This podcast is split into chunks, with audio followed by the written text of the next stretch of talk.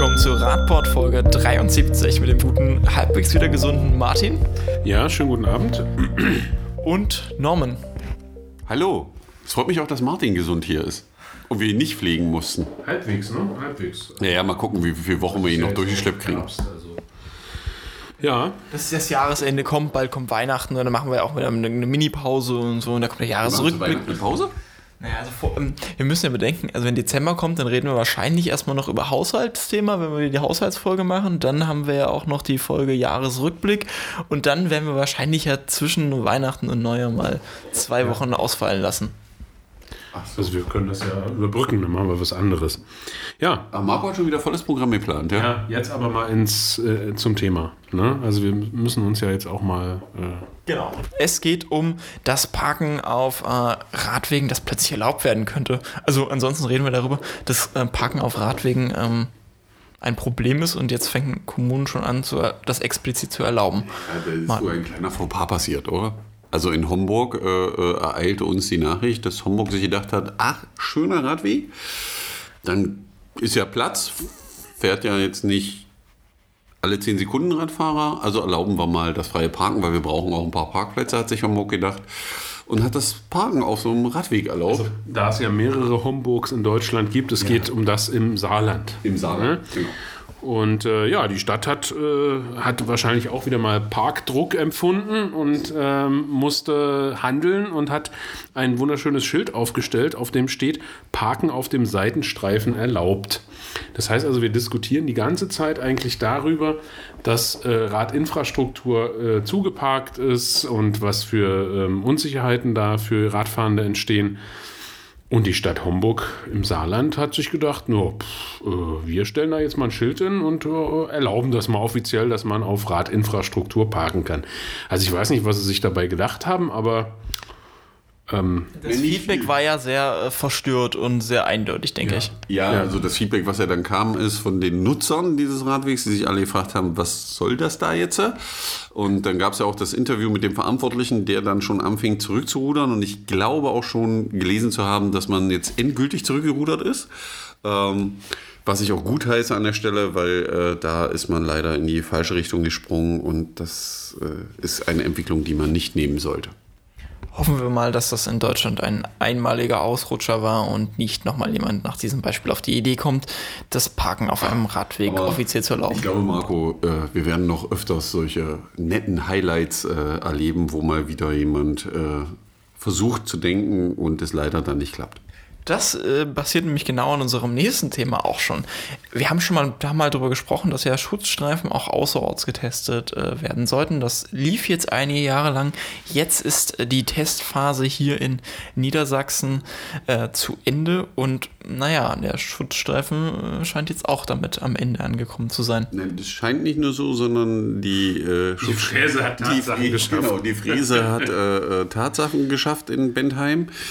Ähm, was eben erschreckend ist, wenn man sich den Bericht anguckt, dass die Bürger das alles als sehr positiv empfunden haben, weil man muss dazu wissen, dass ähm, eine Straße außerorts, dort hat man dann Schutzstreifen aufgebracht und das hat sofort zur Folge, dass in diesem Test auch nur 70 Kilometer pro Stunde erlaubt sind für Kfz-Fahrende auf dieser Straße und hat das eben ausgewertet und wollte wissen, ob das jetzt sicherer, unsicherer ist und solche Dinge. Das äh, der Bund ist zu dem Ergebnis wohl gekommen, gibt da keine Verbesserung, deswegen beenden wir jetzt den Versuch.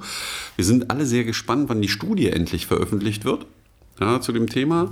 Das ist das eine äh, bundespolitische Thema eben, äh, wo man mal nachlesen kann, was denn da eigentlich verglichen wurde. Ich bin da sehr gespannt auf die Zahlen.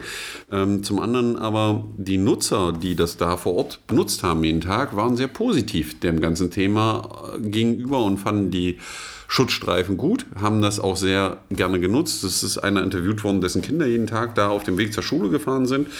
Und jetzt hat das Ministerium gesagt, okay, Test ist zu Ende, also äh, fräsen wir das jetzt ab äh, und lassen äh, die Genehmigung, die Ausnahmegenehmigung verfallen.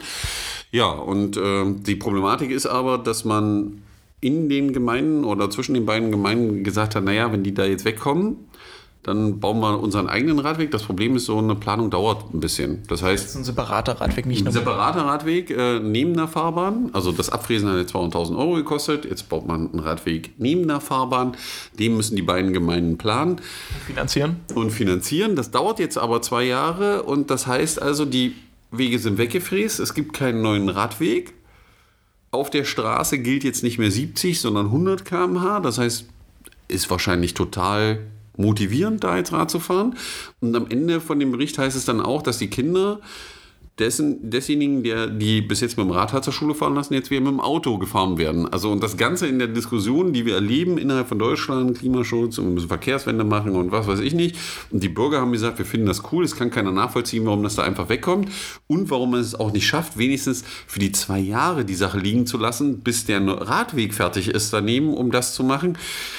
Das kann man Bürgern relativ schwer vermitteln. Also zum einen aus dem Geld des Hin und Her und zum anderen eben aus der Vorgehensweise, wo man sagt, also die wollen schon alles richtig machen und man unterbindet mit allen Mitteln, dass die das tun. Ja, es ist für einen Bürger verständlicherweise sehr, sehr, sehr schwer nachzuvollziehen. Ja, und das Problem ist, das, was du schon angesprochen hast. Für mich bleibt einfach die Frage offen, ja, wo sind denn jetzt bitte die Ergebnisse? Wenn man das jetzt wegfräst für 200.000 Euro, wo bleibt denn jetzt auch mal die sachliche Begründung dafür? Ja, die Begründung war ja, dass, der dass es jetzt nicht sicherer geworden sei. Ja, aber da, da brauche ich, ist- da brauche aber ich Frage ist Fakten. ich genau, möchte aber- einen Bericht haben, wo das gemessen wurde und da möchte ich Zahlen sehen und da möchte ich wissen, wie sie zu dieser Aussage gelangt sind. So ist es einfach nur, klingt so ein bisschen, wir hatten keinen Bock mehr. Ja, und der Punkt ist ja der, ja, mag jetzt sein, dass sie nicht festgestellt haben, ist nicht sicherer. Das kann ja zum Beispiel daran liegen, gab vorher keine Unfälle, gab jetzt keine. Ja? Aber wenn die Bürger sagen, wir fanden es cooler Ja. von den Beteiligten, wo ist denn das Problem, wenn es kein, also wenn es keinen positiven Effekt gab, gab es ja auch keinen negativen. Wo ist denn das Problem, das jetzt so zu lassen und weiter das Thema zu fahren? Also und ohne, also diese Entscheidung auch zu treffen, ohne die Grundlage der Entscheidung öffentlich zu machen und mal zu diskutieren, ob das okay war so oder nicht, weil man hätte ja keinem wehgetan an der Stelle. Genau, also ich muss ja sagen, dass ich äh, der ganzen Geschichte doch sehr skeptisch gegenüber gestanden habe und mich gerade diese Berichte äh, oder diese Aussagen und ähm, Interviewaussagen von den Anwohnerinnen und Anwohnern, ähm, dass ich die sehr spannend fand, dass sie eben genau das gesagt haben. Das war super. Ähm, für alle, die das noch nicht gesehen haben, im Bild, ähm, äh, das sind also quasi Schutzstreifen, ja, also unterbrochene äh, Linien, aber der Bereich für die Radfahrenden ist zusätzlich noch rot markiert. Ja, also das ist im Unterschied zu dem Schutzstreifen, den man normalerweise vorfindet. Und ähm, das fand ich eigentlich daran spannend, dass die Nutzerinnen und Nutzer gesagt haben, mir, das hat schon einen Effekt gebracht. Und äh, umso mehr ist es natürlich dann die Frage, wo bleibt der Bericht und worauf basiert äh, diese Aussage, es wäre nicht sicherer. Und was auch noch interessant ist, also wenn man viel in den Niederlanden unterwegs ist, sieht man diese Lösung auch. Also die gibt es in den Niederlanden. Ähm, da ist es so, dass man da teilweise jetzt umbaut auf getrennte Radwege, also asphaltiert, äh, äh, 2,50 Meter breit, zwei Richtungsradweg und so weiter mit einer vernünftigen Anbindung, so wie man das in den Niederlanden trifft. Aber das ist eben eine Entwicklung, weil die Niederländer haben eben als erstes dieses Angebot gemacht, das wurde genutzt und dann hat man gesagt, okay, jetzt brauchen wir die nächste Stufe der Lösung. Aber in Deutschland macht man nicht mal Stufe 1, reißt die dann noch ab und Stufe 2, von der wir wissen, dass sie geplant wird, wissen wir auch, der beste Fall geht davon aus, dass wir die in zwei Jahren sehen. Und dann wissen wir wieder, wie die Anbindungsstücken in den Orten aussehen. Ja, also wenn du in den Niederlanden unterwegs bist, kannst du dann im Ort vernünftig weiterfahren. In Deutschland hört er dann abrupt auf. Ich bin heute gerade wieder an einem vorbeigefahren, sehr guter Radweg, außerorts gebaut. Und im Ort hört er dann auf und wird abrupt auf die Straße geführt in einer Engstelle mit den Autos zusammen, wo du dran vorbeifährst. Und wir sind mit dem Auto an der Stelle vorbeigefahren. Und da habe ich schon wieder graue Haare gekriegt. Ja? Und das ist eine Sache und Vorgehensweise, die kann ich einfach nicht nachvollziehen. Ja, wie gesagt, das eigentlich als ein ganz interessanter Versuch erstmal, das umzusetzen. Eine relativ günstige Lösung, auch um verkehrsberuhigend an der Stelle wahrscheinlich tätig zu werden. Aber jetzt erstmal ähm, ja, zurückgebaut und mal gucken, ob das noch weiter in Deutschland zu sehen sein wird und wie es dort vor Ort weitergeht. Die werden wahrscheinlich nichts anderes machen können, als zu warten. Jetzt geht es nochmal um äh, unser in letzter Zeit immer allseits beliebtes Thema, den guten SUV. Das ist ja auch bundesweit immer in großer Diskussion. Wir erinnern uns an die äh, guten, äh, großen Demonstrationen zur IAA. Ähm, Und jetzt gab es nochmal Erkenntnisse darüber, dass die Auswirkungen von SUVs unter anderem auf die Umwelt doch noch drastischere Folgen haben, als man das so von anderen Autos her kennt. Martin. Ja, äh, wir haben mit sehr großem Interesse einen, einen Artikel im, im, Guardian gelesen, ähm, der über diese Untersuchung berichtet. Und ähm, also die, die, die Kernaussagen sind quasi, dass äh, wenn man die die, die Emissionen von Fahrzeugen insgesamt anschaut, dass eigentlich alle anderen Fahrzeugklassen, also Pkw-Fahrzeugklassen, ähm, wirklich bei den Emissionen besser geworden sind. Dass das alles, also die kleinen Erfolge der anderen Fahrzeuge, ähm, aber aufgefressen werden sozusagen durch diesen massiven, äh, durch dieses massive Wachstum an SUVs, die eben das Ganze umkehren und äh, eben quasi massiv zum, zur, zu schädlichen Emissionen beitragen. Und ähm, ja, das ist schon erstaunlich, weil wir sicherlich schon mehr oder weniger äh, kritisch über SUVs berichtet haben. Aber dass das so einen wahnsinnig krassen Effekt hat auf die äh, schädlichen Emissionen, ähm, das hat mich dann doch schon überrascht. Und das zeigt eben, dass diese Fahrzeuge offensichtlich ähm, weltweit äh, wirklich ähm, an, an, im Vormarsch sind und im Verkaufsschlager sind, dass sie aber eben auch ähm, das, das eine ist zur Freude der Fahrzeughersteller und das andere ist eben der große Nachteil für die Umwelt. Und ähm, ja, da ist die Politik gefragt. Ja, Lenkungsfunktion nennt man das. Das Interessante im Artikel ist ja auch, dass es ja nicht nur Nachteile hat für alle, die außen sitzen, komischerweise, oder Marco?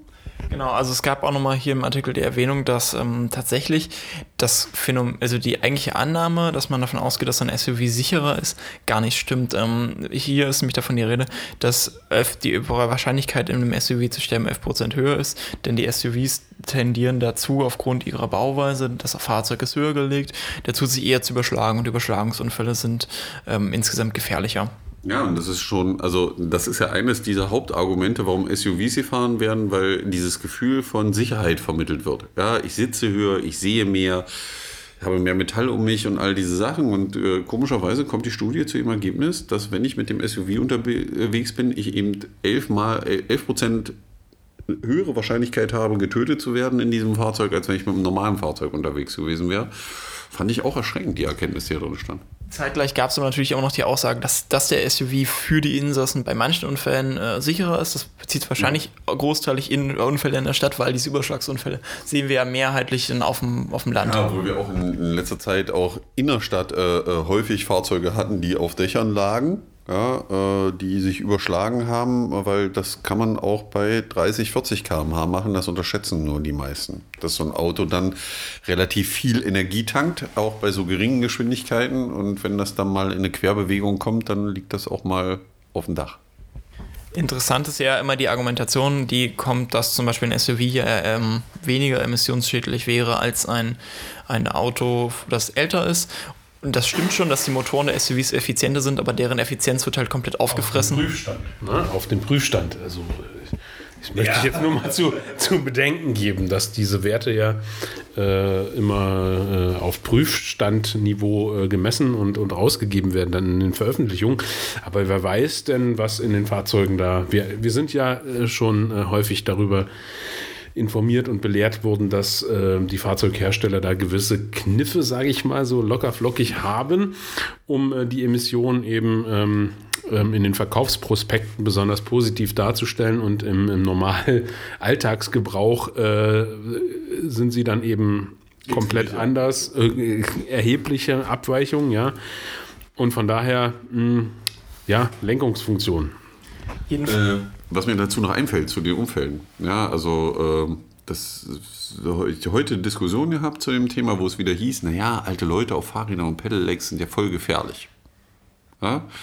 Ähm, ich fahren die regelmäßig mit den SUVs fast um, aber gut. Genau, das war meine Frage. Ich, wir standen neben einem Fahrzeug und ich stellte dann die Frage, stand ein Fahrrad und ein Auto daneben. Und ich sage, also was wäre Ihnen jetzt lieber?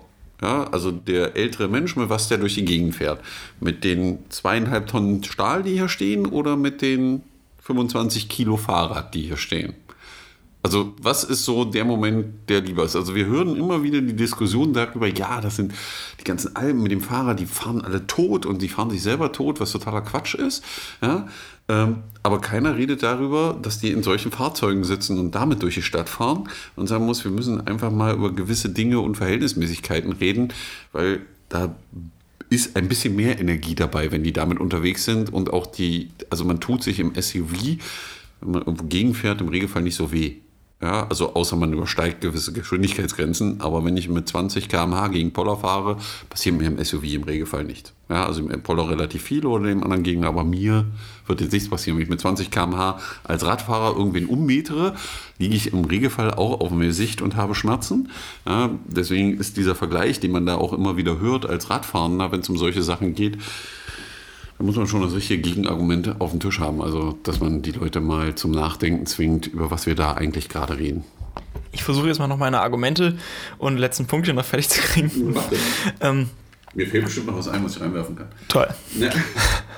Äh, tatsächlich ist es inzwischen auch so weit fortgeschritten, dass in den USA jedes zweite äh, Fahrzeug, äh, jeder zweite Pkw ein SUV ist. Äh, in Europa ist es jeder dritte, in China äh, vier von äh, zehn, die das dann schon sind. Also weltweit sind es damit auch schon vier von zehn. Das heißt, es nimmt immer weiter zu. Die schon angesprochenen Effizienzsteigerungen bei den Motoren der Fahrzeuge gehen aber dadurch auch drauf, dass diese Fahrzeuge einfach viel, viel schwerer sind insgesamt, wenn man alle Fahrzeuge zusammen, auch SUVs dazugerechnet, hat das Gewicht Gewicht der Fahrzeuge um 10% insgesamt zugenommen. Die SUVs sind natürlich dann noch deutlich drastischer als andere äh, Fahrzeuge.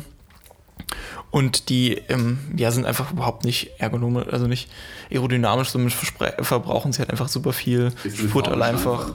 Ja, ist eine fahrende Schrankwand, ja, genau. Hat noch irgendjemand Schrankwände zu Hause? Ich glaube nicht. also ähm, wer nicht weiß, was ist, Google Schrankwand eingeben, gibt es Bilder. Ne? Massivholz. Massivholz. Eiche. Deutsche Ru äh, Rustikal. Eiche Rustikal. genau.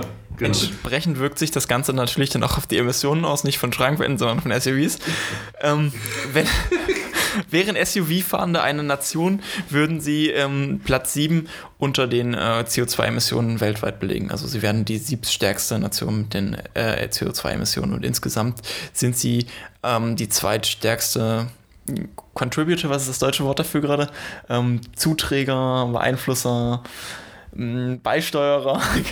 also die, die sind der zweitstärkste Faktor, der dazu beiträgt, dass die ähm, CO2-Emissionen von 2010 bis 2018 gestiegen sind. Wir kommen zurück nach Sachsen-Anhalt zu unserem Thema von der letzten Woche.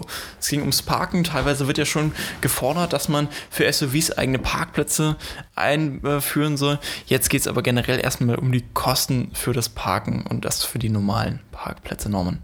Ja, also. Äh, Kannst du noch mal kurz zusammenfassen, was wir letzte Woche hatten? Genau, ich hätte persönlich nie gedacht, dass wir so aktuell sind, weil das Lustige war, äh, dass unser Podcast ja am Donnerstag, glaube ich, hast du ihn online geschaltet. Ich glaube, Mittwoch schon. Ne? Mittwoch oder so. Und äh, äh, meine Frau äh, ihn am Donnerstag dann gehört hat und zeitgleich dann das passiert ist, was im Landtag passiert ist. Du meinst die Sternstunde des deutschen Parlamentarismus. Genau, aber um nochmal kurz zu erklären, um was es geht.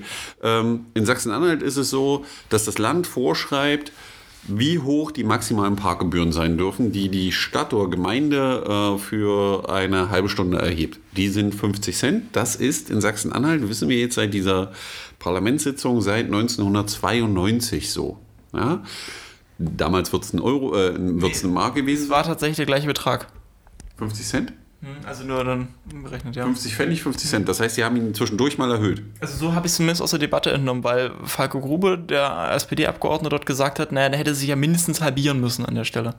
Ja, aber ich glaube, es war mal eine Mark pro halbe Stunde Maximalsatz, die sie nehmen durften. So hörte sich das für mich an, weil wenn man das annimmt und man ausgeht davon, dass seit 1992 wir bei 50 Cent liegen, ja, und man die Inflation einrechnet, heißt das, dass das Parken seitdem billiger geworden ist und zum Kaufwert von 5, also zur Kaufkraft von 50 Cent heute wären dann 37 Cent. Also es ist billiger geworden, das Parken. Ja, und äh, es, gab, es gab äh, eine, ja, lustig kann ich das schon gar nicht bezeichnen. Ich fand es echt erschreckend, äh, die Debatte im äh, Landtag von Sachsen-Anhalt zu dem Thema zu erleben, wo dann äh, der Verkehrsminister gefragt wurde, warum man das macht und warum man das nicht freigibt. Und äh, die Begründung, die er da lieferte, waren genau die Begründungen, die wir besprochen haben, nämlich äh, so nach dem Motto, naja, die mit den geringeren Einkommen müssen ja auch irgendwo frei, äh, parken dürfen, günstig, weil ansonsten können die ja nicht mehr in die Innenstadt fahren. Es war in meiner Welt echt gruselig. Wer Lust und Zeit hat, kann sich das ja mal angucken, aber äh, das ist wirklich erschreckend. Also, äh, wo ich denke, so, also, wenn das so ist, dann, also, ich habe ja nichts dagegen, den sozialen Faktor einzubeziehen, ja, aber ich glaube, Parken ist das Letzte, wo mir das einfallen würde. Also, wie wäre es denn mal, wenn wir über gewisse Sätze, die gewisse Menschen zum Leben haben, reden? Was ist, wenn wir darüber reden, dass man äh, im ÖPNV nichts mehr bezahlt, weil Mobilität ein Allgemeinrecht ist. Der ÖPNV überhaupt erstmal vom Dorf aus fährt. Das Ja, jetzt, es genau. ging eben mehr um sozial benachteiligte Leute vom wie Land. Ist das eigentlich, wie ist das eigentlich mit Leuten, die ihren Strom nicht bezahlen können? Also gibt es da einen Deckel für, weil den Strom brauche ich ja, um am Leben teilzunehmen, so ein bisschen. Kann ja nicht in der Höhle wohnen. Was ist eigentlich mit der Miete und so? Aber da höre ich von der CDU, von der er Minister ist, nie was. Aber beim Parken, da sind plötzlich die sozial Schwachen die, die dafür herhalten, dass die Parkgebühren niedrig bleiben. Da bleibt einem schon fast das Lachen im Halse stecken an der Stelle. Und das Schlimme ist, dass er genau das da vorgetragen hat und mehrfach zu, von verschiedensten Mitgliedern verschiedenster Parteien nachgefragt wurde und er immer wieder dasselbe geantwortet hat und eigentlich nicht konkret darauf geantwortet hat. Er hat immer nur wieder gesagt, wir haben eine Lenkungsaufgabe als Land und die müssen wir wahrnehmen, aber welche Lenkungsaufgabe das ist und warum sie die wahrnehmen, ist in keiner Antwort zu sehen. Also ich fand es erschreckend. Ja. Aber das wäre ja wieder mal die Gelegenheit, ähm, du hast es ja jetzt schon ausgiebig umschrieben, worum es da geht, aber das wäre mal die Gelegenheit ähm, für alle Menschen in Sachsen-Anhalt mal dem Minister einfach zu schreiben und mal zu fragen, was er denn mit diesem ominösen Lenkungsbedarf eigentlich gemeint hat. Was mich eigentlich an der ganzen Debatte gestört hat, war, ähm, dass in keinster Weise, also erstens offenbart es eben einfach mal wieder die doch sehr scheuklappenhafte äh, Perspektive des Ministers und ähm, möglicherweise auch des Ministeriums auf den äh, Gesamtverkehr und auf das Thema Mobilität, eben Autoverkehr. Und ähm, was mir die ganze Zeit in der Debatte gefehlt hat, wir reden, wir haben hier ein Klima- und Energiekonzept, wir reden über Klimawandel, auch nicht zuletzt in Sachsen-Anhalt gab es diverse Berichte, die gesagt haben, ja, hier ist das schon spürbar, die Landwirte ähm, haben das bestätigt. All das spielt dann in dieser Debatte überhaupt gar keine Rolle. Äh, Wir haben da keine Ahnung, wie viele Millionen in irgendwelche äh, Masterpläne, Debatten, ähm, ähm, Forschungsarbeiten gesteckt. Und es spielt keine Rolle. Wir reden darüber, ja, Parken muss sein. Äh, Und, und, und man, man redet darüber, wie, wie attraktiv Innenstädte sein müssen. Und diese Attraktivität besteht nur darin, dass man günstig parken kann. Und das ist einfach nur traurig. Also man kann ja direkt sagen, warum. Also in der Debatte gab es einmal kurz die Aussage von Webel, dass es ja das wichtigste Thema in Deutschland sei und ähm, ein SPD-Abgeordneter begann seinen Redebeitrag damit, wir seien ja alle Autofahrende. Das erklärte dann wahrscheinlich, warum das entsprechend zusammengesetzt ist. Ja, aber das würde ich so noch nicht mal unterstellen, weil auch ich bin Autofahrer. Also auch ich fahre ja manchmal Auto, aber ich würde nie auf die bescheuerte Idee kommen, zu sagen, das Parken muss dann nur 50 Cent kosten in der Innenstadt, weil es gibt für mich keinen Grund, da zu parken. Und es bleibt letztlich die Frage, was ist denn dieser ominöse Lenkungsbedarf? Warum kann man den Städten nicht in ihrer eigenen Hoheit überlassen, damit der- zu arbeiten? Ja, was der- Nämlich diese, die, da, das, natürlich gibt es eine Lenkungsfunktion. Was das Ministerium da zu tun hat, weiß ich aber nicht. Wenn ich darüber, der Stadtrat ist die Instanz, die darüber entscheidet, wie Verkehr, das Miteinander in, der Stadt stattfinden soll und wie Verkehr organisiert werden soll. Und, und nicht der Minister des Landes, der äh, vorschreibt, wie hoch die Parkgebühren Die, sein die, müssen. die, die Lenkungsfunktion wäre ja, wenn das Ministerium sagt, wir haben da Beschlüsse zum Klima und wir setzen jetzt die Parkgebühren hoch. Ja, also das wäre ja eine Lenkungsfunktion. Was man aber in der ganzen Diskussion beachten muss, es ging gar nicht darum, die Parkgebühren nach oben zu nehmen. Also das ist ja, das, was man unbedingt verstehen muss, was versucht wird zu suggerieren, äh, auch von der Seite des Ministers, dass wenn sie das jetzt tun, dass das Parken dann nicht mehr maximal 50 Cent kostet, sondern gefühlte 10 Euro pro halbe Stunde. Was aber totaler Quatsch ist. Weil es geht nur darum, den Kommunen die Möglichkeit zu geben, es selber zu entscheiden. Selber zu entscheiden und zu sagen, ich will das auf ein, ich will das auf zwei Euro erhöhen oder solche Dinge oder nur in bestimmten Regionen, damit ich das Parken da unter Kontrolle kriege ja. und die, die, die, die parkenden Fahrzeuge an bestimmte Punkte hinbekomme, nämlich dann eine Lenkungsfunktion ausübe. Darum ging es am Ende nur. Und was mich eben erschreckt, ist, dass gerade solche Parteien, die sonst immer rufen nach, der freie Markt soll das bestimmen, also die Marktwirtschaft, da an der Stelle eingreifen. Ja, mit dem hohlen Argument, ja, die können da dann nicht mehr parken. Wo ich sage, die können ja jetzt schon nicht parken, weil die können nicht das Auto leisten, mit dem sie hinfahren könnten, wenn wir wirklich von Leuten reden mit geringem Einkommen.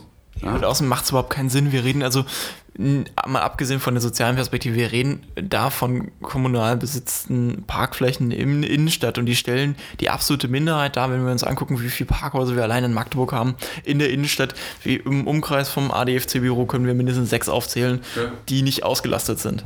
Ja, exakt. Und die haben keine extrem hohen Sätze. Nee. Wir reden von Nutzung des öffentlichen Raums und das sind 12 Quadratmeter öffentlicher Raum, die definitiv mehr wert sind als ja. 50 Cent die halbe Stunde. Und wenn einer darüber entscheidet, dann ist es die Stadtgesellschaft in Ausdruck des Stadtrates und in, äh, in Bürgerinitiativen etc. und nicht irgendein Minister. Das ist das, was ich nicht verstehe. Und ähm, ja, ich bin gespannt, wie das jetzt weiter. Wir gucken mal, wie, wie die weitergeht. Story weitergeht. Also zu dem Thema, weil das Lustige ist natürlich auch, dass man mit der Stadt redet, die Stadt ja immer sagt, na, wir können da nichts machen, weil das Land also man schiebt sich den schwarzen Peter immer zu immer. Ja, und äh, keiner will eine Entscheidung und positioniert sich man sagen muss, Alter, das ist eine Möglichkeit, eine Lenkungsfunktion auszuüben, dann tut es doch endlich. Ja. ja? Und die Stadt braucht sich ja, also Stadt braucht sich ja mit gar nicht beschäftigen, weil wie willst du deine Parkgebühren staffeln, wo du sagst, okay, ich will nicht, dass die Leute in der Innenstadt parken, mache ich Maximalsatz, 50 Cent, und ich will, dass sie woanders parken, mache ich dann 25 Cent die halbe Stunde. Das kann der Automat nicht mal abrechnen und ein Kleingeld äh, durchjagen, da muss ich ja mal Handyparken machen oder irgendeinen Kram. Aber das ist ja schon logistisch gar nicht durchführbar. Also es führt die ganze Parkraumbewirtschaftung am Ende ad absurdum. Ja, zumal, also ich will noch ganz kurz einordnen, dass es auch aus dieser sozialen Perspektive eigentlich gar keinen Sinn ergibt. Also wenn wir uns den ländlichen Raum angucken, ich komme vom ländlichen Raum und ich komme aus einer nicht gerade sonderlich einkommensstarken Familie aus meiner Perspektive hätte mir, hat mir das null geholfen, dass ich in Magdeburg oder in Halle günstig parken kann, weil zwischen Magdeburg und Halle liegen für mich einige Kilometer und der nächste Bahnhof ist 15 Kilometer entfernt ohne 5D Radweganbindung. Da fahren vier Busse am Tag.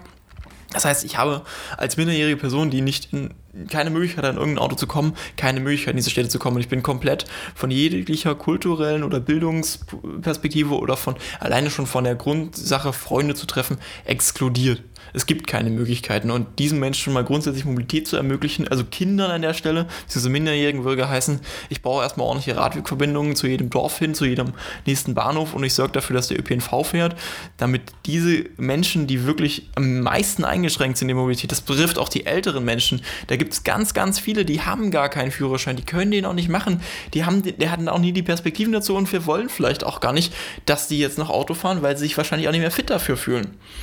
Und entsprechend sollten wir dafür sorgen, dass diese Menschen Mobilitätszugang haben. Das schaffen wir nicht dadurch, dass wir 50 Cent pro halbe Stunde Parkraum nehmen, sondern dass wir das Geld dann investieren in vernünftigen ÖPNV und vernünftige. Radinfrastruktur, auch im ländlichen Raum dann noch. Ja, das könnten wir doch mal in Sachsen-Anhalt einfach mal offen diskutieren. Hm? Das wäre doch mal eine Idee. Wir machen mal einen großen Workshop und äh, diskutieren das einfach mal öffentlich. Was, wie wollen wir denn den Verkehr organisieren? Aber so geht es jedenfalls nicht. Also diese Sternstunde ähm, des Parlaments in Sachsen-Anhalt muss man sich einfach mal antun. Wir verlinken das natürlich. Auch wenn wir jetzt schon zeitlich sehr fortgeschritten sind, haben wir noch ein äh, letztes Thema, um das wir da nicht drum herum können. Die letzten Tage waren in Sachsen-Anhalt äh, von einigen Meldungen geprägt, die ähm, wir nur mit Bedauern eigentlich betrachten konnten. Ja, also es gab natürlich mal wieder äh, mehrere Verkehrsunfälle, äh, bei denen Radfahrende verletzt, teilweise schwer verletzt oder wie eben heute zuletzt, heute Morgen in Halle getötet wurden, ähm, wo wir wieder feststellen müssen, dass, ähm, dass, es, dass wir kurz immer nur darüber diskutieren, dass äh, dann, dann flammt das kurz auf, aber eigentlich gibt es keine wirkliche Debatte, wie viel äh, Tote wir uns äh, im Verkehr eigentlich leisten wollen und ähm, ob das Normalität ist oder ob wir es einfach akzeptieren. Ähm, also das hat mich heute schon wieder ziemlich äh, getroffen, weil ich, äh, weil ich merke, wir hatten ja gerade letzte Woche das Thema in Köln mit dem freien Rechtsabbieger. In Halle war es exakt äh, genau dieses Thema. Wie ich sage, ja, wann nehmen die Verantwortlichen in ihren Ebenen endlich ihre Verantwortung auch wahr? Das heißt, man müsste die Stadt jetzt mal fragen, warum ist der Knotenpunkt noch immer nicht umgebaut? Äh, ich weiß, dass der AD. Das ist erst jetzt passieren. Das ist ja das aller, aller Schlimme. Wenn, wenn, wenn, wenn, überhaupt. Wenn überhaupt. Dass jetzt erst wieder eine 20-Jährige, also das muss man sich auf der Zunge zergehen ja. lassen, da verliert jemand sein Leben, äh, der sein Leben im Endeffekt noch vor sich hatte, mit äh, Familie, also Eltern, wahrscheinlich Geschwister, all diese Sachen, aufgrund eines Kreuzungsdesigns, wo bekannt ist, dass das das ja. Problem macht. Ja. ja. also da sind wir wieder bei der, wir hatten das, glaube ich, dieser Wunsch der Stahlkraft von Köln, dass man das überall in Deutschland macht und jetzt wird man das, das Schlimme ist aus der eigenen Erfahrung, jetzt wird man in Halle vielleicht aufwachen und irgendetwas tun, ja, weil die Leute, Dings, hätten wir vor vier, 14 Tagen in Halle darüber gesprochen, dass das doof ist, wie man das da macht, hätten wir uns angeguckt und die gefragt, wieso wollt ihr denn darüber reden? Ja. Das ist doch hohl, das ist alles. Die Flüssigkeit des Verkehrs. Ja, die Flüssigkeit des Verkehrs muss ja laufen, ja, da darf ja kein Stau entstehen oder irgend sowas. Und sagen muss, genau das, was wir jetzt da sehen, das ist die Folge von sowas. Und mich würde mal interessieren, wer die Verantwortung dafür übernimmt oder wer die wieder von sich wegschiebt ja, an niemand, der Stelle. Niemand. Ja? Also man könnte ja mal den frisch wiedergewählten OB äh, mal fragen, wann äh, das Thema das letzte Mal bei ihm einfach auf dem Schreibtisch lag. Warum dieser Knotenpunkt noch immer so aussieht, wie er aussieht, warum er immer noch so gefährlich ist, wie, wie es sich eben jetzt gerade wieder gezeigt hat. Ähm, man kann aber auch einfach mal den äh, Spediteur fragen oder beziehungsweise der den LKW dort äh, in seinem Fuhrpark hat, warum er denn äh, nicht auf eigene Kosten äh, einen Assistenten ähm, ein, hat einbauen lassen. Das ist natürlich, das ist natürlich nur eine Lösung. Das Hauptproblem ist natürlich die Infrastruktur und die Geometrie des Knoten und dass es, äh, dass er für Radinfra, also für Radfahrende unsicher ist. Aber es gibt ja eben noch andere Bereiche. Warum hat der äh, Betreiber dieses LKWs eben nicht auf eigene Kosten gesagt, ja, ähm, ich mache mal das mit dem Abbiegeassistenten, kostet jetzt ein bisschen Geld, aber äh, dafür habe ich vielleicht ein kleines Sicherheitsplus sozusagen und äh, kann solchen Situationen aus dem Weg gehen. Ja, aber auf der anderen, also wir werden ja noch mal nachvollziehen, das interessiert mich auch, wir haben ja Gott sei Dank Leute auch in Halle vor Ort, äh, dass die noch mal besorgen, wie der Unfallhergang wirklich war, ja. also um festzustellen, was wirklich passiert ist, weil so ein Abbiegeassistent ist schön, aber an so einem LKW sind auch auch Spiegel. Und wenn man sich das anguckt, ja, das ist eine gerade Strecke. Ja. Die müsste eigentlich an ihr vorbeigefahren sein in irgendeiner Form. Die wird ja, ja nicht plötzlich von hinten äh, aus Nichts aus äh, äh, erschienen sein. Das werden wir natürlich weiterverfolgen und da äh, versuchen, auf dem Laufenden zu bleiben.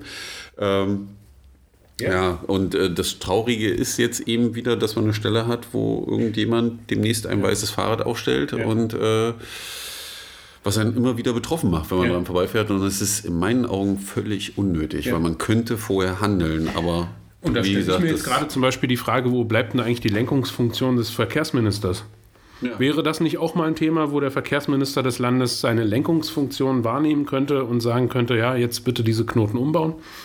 Aber nein, da ist es wieder die städtische Obhut. Also ja, sie merkt schon, das ist einfach ein äh, bewegendes Thema, auch wenn wir die äh, Getötete jetzt nicht persönlich kennen, aber es ist immer wieder derselbe, dasselbe Problem. Dinge werden nicht angegangen und wenn dann erst, wenn es eben zwei oder drei schwere Unfälle gab. Und das kann, kann auf Dauer so nicht funktionieren. Wir schließen für diese Woche mit den ähm, eindringlichen Worten und äh, verabschieden uns dann für die nächste Woche. Das war eine etwas längere Folge, aber ich glaube, das war am Ende noch aber, nötig. Äh, wenn wir noch vor Freitag eröffnen, Freitag ist äh, Fahrradstammtisch äh, bei uns im äh, ADFC-Büro und wenn ich schaffe vorzubereiten, gucken wir uns die Unfallstatistik für 2018 an, die doch interessant war, nachdem wir jetzt alle Zahlen bekommen, also für Magdeburg und, an der Stelle. Und am Freitag ist eben anlässlich auch dieses Unfalls in, in Halle ähm, eine Silent Mess sozusagen, wo man auch diesen Knotenpunkt sicherlich anfahren wird und ähm, auch ein, ein weißes Fahrrad aufstellen wird. Also alle, die zuhören und vielleicht äh, nichts vorhaben, die können sich natürlich gerne auch dort in, in Halle beteiligen um zu zeigen, ähm, dass wir dieses Thema einfach so schnell wie möglich angehen müssen. Um, um ein deutliches Zeichen zu setzen, also äh, äh, da mitzufahren und dann auch äh, dort teilzunehmen, um einfach zu zeigen, dass man nicht mehr bereit ist, das zu akzeptieren und dass man auch selber nicht zum Opfer werden will, weil oftmals ist es ja leider so, man kann sich so ja, äh, vorsichtig wie möglich verhalten und es gibt trotzdem Situationen, auf die man dann aufgrund der Infrastruktur keinen Einfluss mehr hat. Äh, deswegen ist da natürlich jeder aufgerufen, gerade aus dem Umkreis von Halle oder aus Leipzig, die Jungs und Mädels, die zuhören, da mitzufahren und deutliches Zeichen zu setzen. Und, und wer nicht mitfahren kann, kann auch ein Zeichen setzen, indem er dem Oberbürgermeister und der Stadtverwaltung in Halle einen Brief schreibt und fragt, warum der Knoten eigentlich immer noch so aussieht, wie er aussieht, äh, obwohl seit Jahren darüber diskutiert wird, die Infrastruktur dort anders zu machen. Auch das ist ein Ansatz. In dem Sinne dann, tschö und bis nächste Woche. Ja, bis nächste Woche. Bis nächste Woche. Tschüssi.